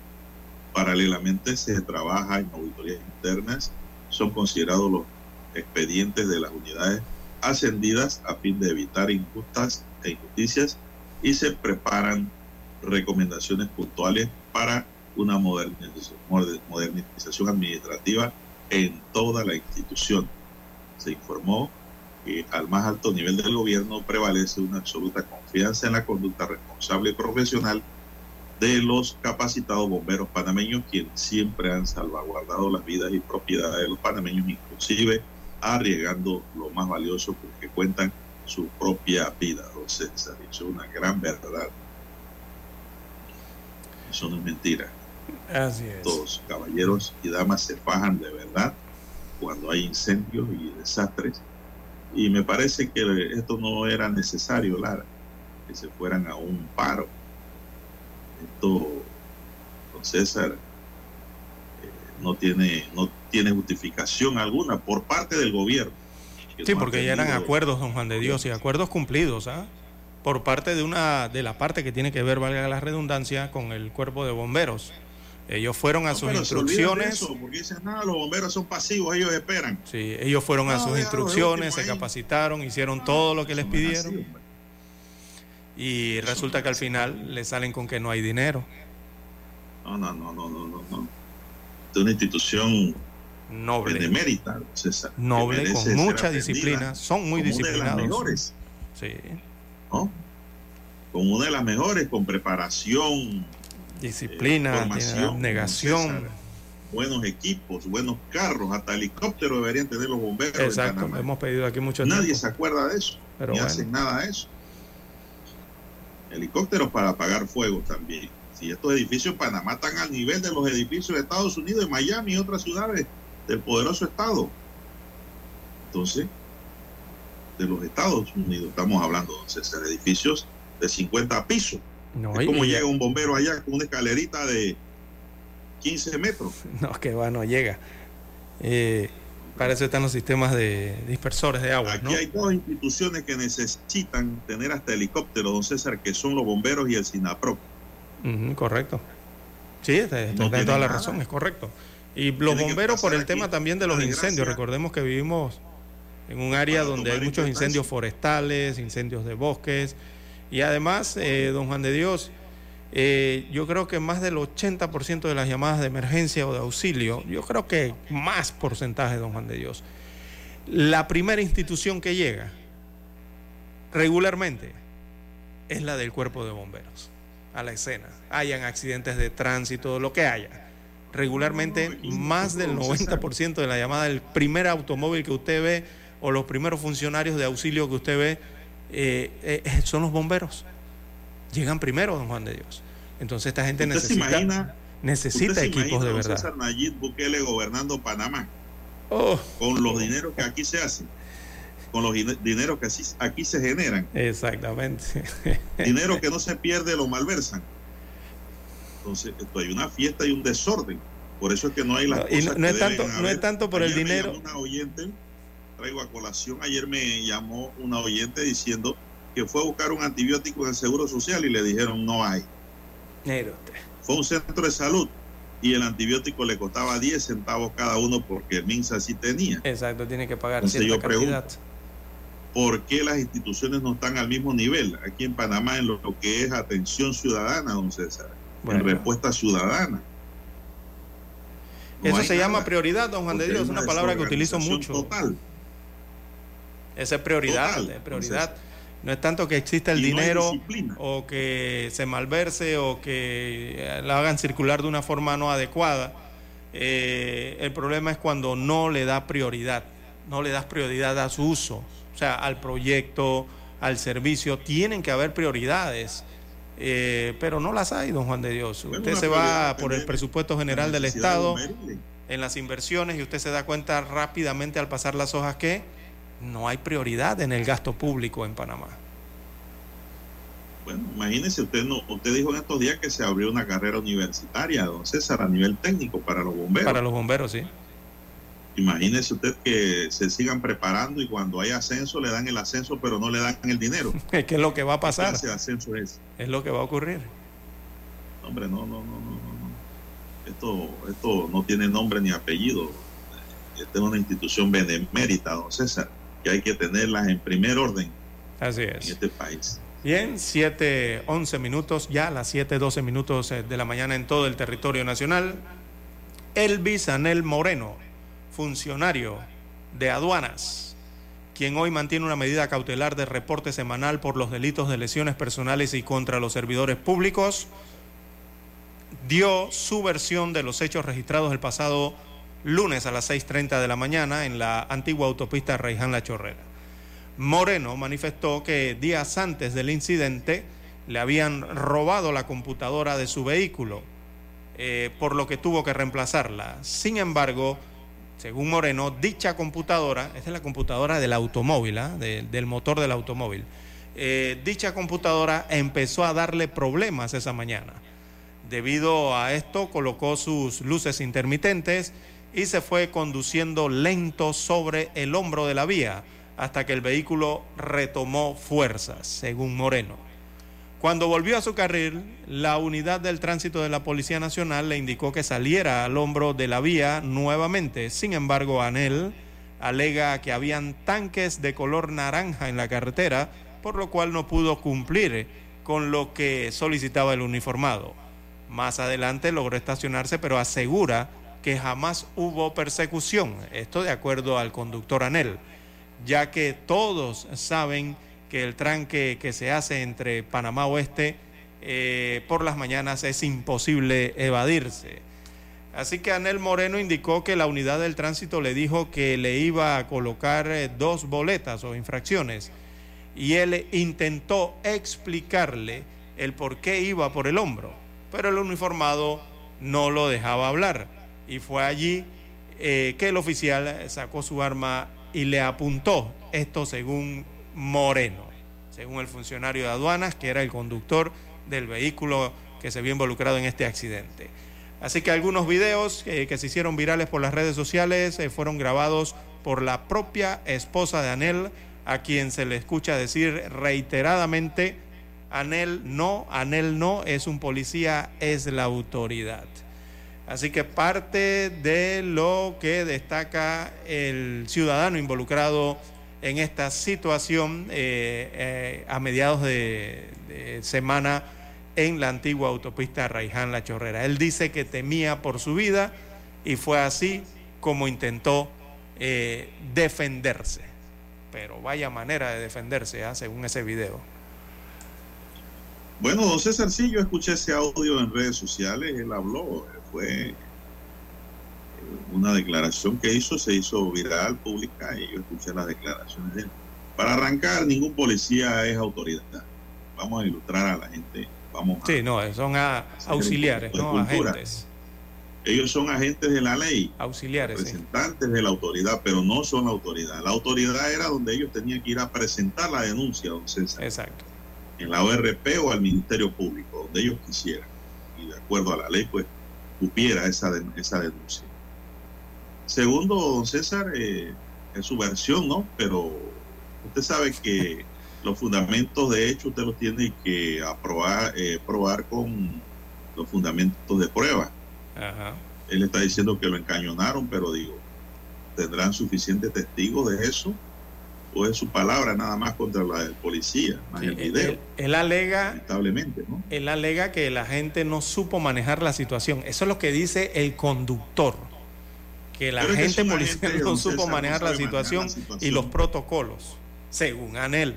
Pero ese, ese muchacho de aduana, porque trabaja en aduana, es un hombre que ha ido a estudiar, don César, sin lugar a dudas. Sí, ¿no? evidentemente. Es un agente policial y él con más razón que es servidor también.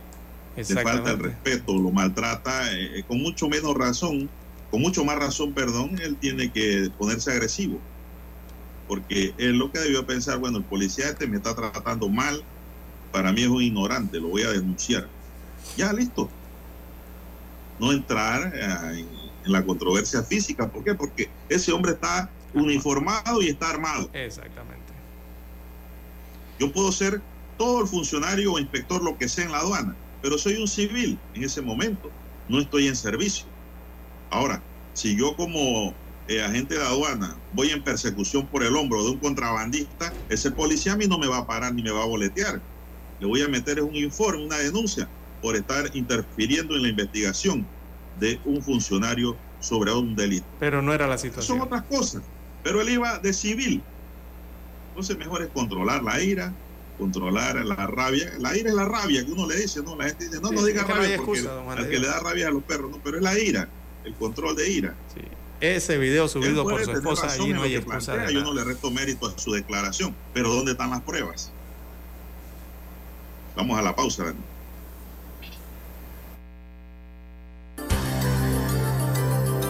A esta hora establecemos contacto vía satélite desde Washington. Gracias a Banco Aliado. 30 años. ¿Qué quieres crear? Un contundente rechazo desde diferentes sectores sociales y políticos del país despertó el atentado terrorista del ELN contra una unidad militar en el oriente de Colombia, que dejó nueve uniformados muertos y nueve más heridos. Mientras el presidente Gustavo Petro llamó a consultas a sus negociadores de paz con esa guerrilla, el ministro del Interior, Alfonso Prada, advirtió que este tipo de acciones ponen en riesgo las negociaciones e incluso motivar que el gobierno se levante de la mesa. que se llegue a decidir pararse o no es una decisión del presidente y los negociadores, pero que queden notificados que esa siempre será una opción. En tanto, Camilo González Pozo, director de la organización Instituto para el Desarrollo y la Paz, calificó de doble moral la actitud del ELN. Hablan un doble lenguaje, mientras en las mesas de conversación dicen que van a desescalar el conflicto, que están en actitud de reconocer a un nuevo gobierno con lenguaje de izquierda, en la práctica lo que están haciendo es declarándole la guerra. Mientras el jefe negociador del gobierno, Oti Patiño, anunció que exigirán al ELN una declaratoria de cese al fuego para avanzar en las conversaciones, desde la oposición, la senadora de ultraderecha María Fernanda Cabal arreció sus críticas contra la administración Petro. La degradación de un gobierno incompetente e incapaz, desde hoy empezó la erosión del gobierno de Gustavo Petro. El presidente Gustavo Petro convocó para el lunes 3 de abril una reunión con el equipo negociador del gobierno para adoptar decisiones frente al futuro de los diálogos de paz con el ELN. Manuel Arias Naranjo, Voz de América, Colombia. Banco Aliado, cumpliendo 30 años en el mercado, te invita a generar hasta el 3% con su cuenta Más Plus. Banco Aliado, 30 años. ¿Qué quieres crear? El reportaje internacional llegó a ustedes gracias a Banco Aliado. 30 años. ¿Qué quieres crear? Omega Estéreo, 24 horas en FM Estéreo. ¿Sabe usted qué canción estaba de moda cuando nació?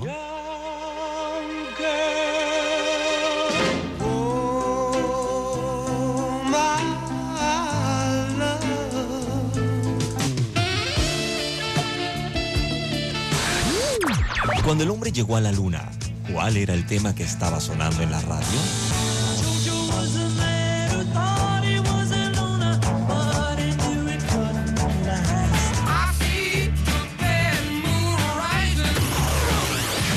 Clásicos del sábado. Todos los sábados, por Omega Estéreo, la radio sin fronteras. Noticiero Omega Estéreo.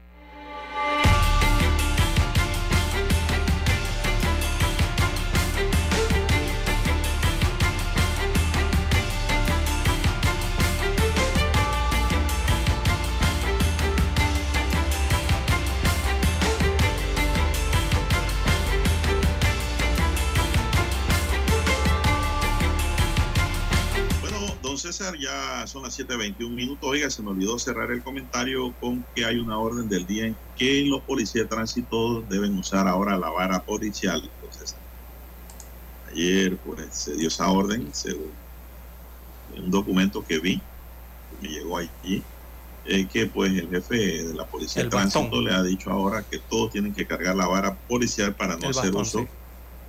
de otros medios de defensa. Sí, es correcto. ver parte de los, de los equipos no policiales. policías con su vara policial y a mí me parece que es bueno. También. Es que yo creo que todos deben cargar una vara policial, no César, como en otros países. Deben cargar una vara policial, que es una forma de someter a otra persona de una manera El no letal. El grado de uso de fuerza, ¿no? Que, que está reglamentado por protocolos por parte de la policía. Eh, esos son aspectos de uso de fuerza, ¿no? Eh, antes de llegar al, al uso del arma, por parte de supuesto. la indumentaria de trabajo Exactamente. de la policía. Digo, es que al final, don Juan de Dios, muy personalmente aquí, yo digo que eh, no hay excusa, eh, no hay argumento por parte de este conductor o ciudadano, es que no hay razón del comportamiento presentado, eh, primero como persona, segundo como ciudadano y tercero, mire, el servidor público que es, trabaja en la aduana, en la Autoridad Nacional de Aduana. Oiga, es cuando más debería apoyar la gestión de la Policía Nacional, porque eso habla de la institucionalidad, ¿verdad? Del servidor público o de los estamentos o las entidades públicas.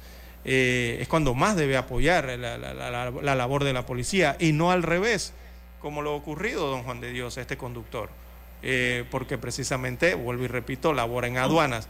Aduanas, en conjunto con migración y otras entidades, forman parte de ese grupo de instituciones que en conjunto con el SENAN, la Aeronaval, la Policía Nacional, los bomberos, el SINAPROC, oiga, forman parte de los estamentos de seguridad.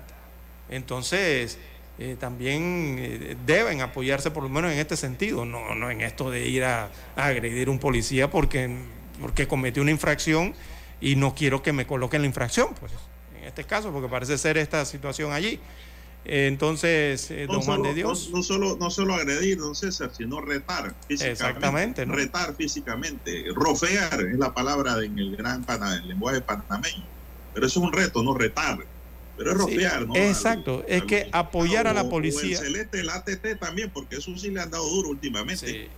Es que mire, apoyar a la gente policía o estos un miembro del ATT de los celestes, quiero que sepan que están procesados penalmente también. ¿eh? Ah, sí. No crean que eso ha terminado en una corregiduría, en un juzgado de paz. No, señor. Están procesados penalmente porque esos son funcionarios también del orden en las vías. Que Mire. no sepan hacer su trabajo son otros 500 pesos, pero para Exacto. eso hay otros remedios. Es- usted dio la el- el clavo allí también, don Juan de Dios, que no sepan hacer su trabajo o que no es tanto que no lo sepan hacer, sino es que ni siquiera sepan qué funciones tienen, don Juan de Dios, porque ese es el otro problema. Aquí contratan a personal en el Estado, don Juan de Dios, que ni siquiera sabe para qué es contratado, ¿verdad? No les dan inducciones en algunos casos eh, y, al final no saben ni qué función tienen o qué deben hacer o cómo, o- o cómo debe actuar, ¿verdad? Eh, un servidor público y qué funciones tiene. Entonces esa es otra problemática.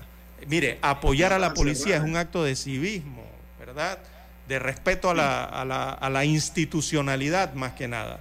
Por eso el país anda como anda y tanto se habla de la pérdida de institucionalidad. Esto forma parte de, de la institucionalidad Bueno. casualmente. De esa Se misma institucionalidad tiempo, don César, que debe respaldar a la gestión pública. Un hombre sospechoso de estar involucrado en un doble homicidio en la Unión Campesina de Chepo. Don César fue capturado ayer por la Policía Nacional. Se recuerda que allí mataron a dos personas, a Sí. dos ganaderos. Abel González Frías, de 79 años, y a José Gil de León Hernández, de 69 años. Ellos fueron encontrados sin vidas el martes dentro de un vehículo y ya la policía tiene aprendido allí a un sospechoso. Eh, eso ocurrió ayer. La policía pues sigue investigando eh, con las unidades del Senafrón que están en esa área siempre. Esto lamentablemente pues estas dos personas le quitaron la vida. Ellos fueron asesinados a don César y ya hay un sospechoso detenido por parte de la policía. Así es. Bien, las 7.26 minutos de la mañana. Eh, vamos a dar un pincelazo de esto, don Juan de Dios. Eh, hay un caso interesante de una niña de 8 años de edad que lastimosamente fue violada y eh, obligada a, dar a luz, eh, don Juan de Dios. Ahí eso ocurrió aquí en Panamá. Para los que están pensando que no es de aquí, de Panamá, esos videos y este caso. Y es que un tribunal en nuestro país eh, prácticamente enterró el día de ayer el caso de la niña indígena de 8 años que lastimosamente fue abusada sexualmente en el 2021 y obligada a ser madre. Y esto al negarle a abortar tras las denuncias de las organizaciones feministas que señalan que el Estado panameño no actuó de manera eficiente con la menor. Así que... El problema ahí, don César, es un asunto legal y el funcionario no puede hacer más allá de lo que le dicta la ley. Si la ley lo dice así, ellos aplicaron la ley. Ya las semanas de embarazo en que podía abortar habían pasado. Correcto. Eso hay que decirlo. Entonces, ¿qué le queda a la víctima? Procrear, salvo que se produzca un cambio en la ley, pues. Eso, la Aplicar modificación. lo que dice la ley. No es porque a ellos les salió de sus ganas hacerlo. Bien, se nos acabó el tiempo. Trajo un buen tema, pero el tiempo. Mañana lo ampliamos, mañana lo ampliamos.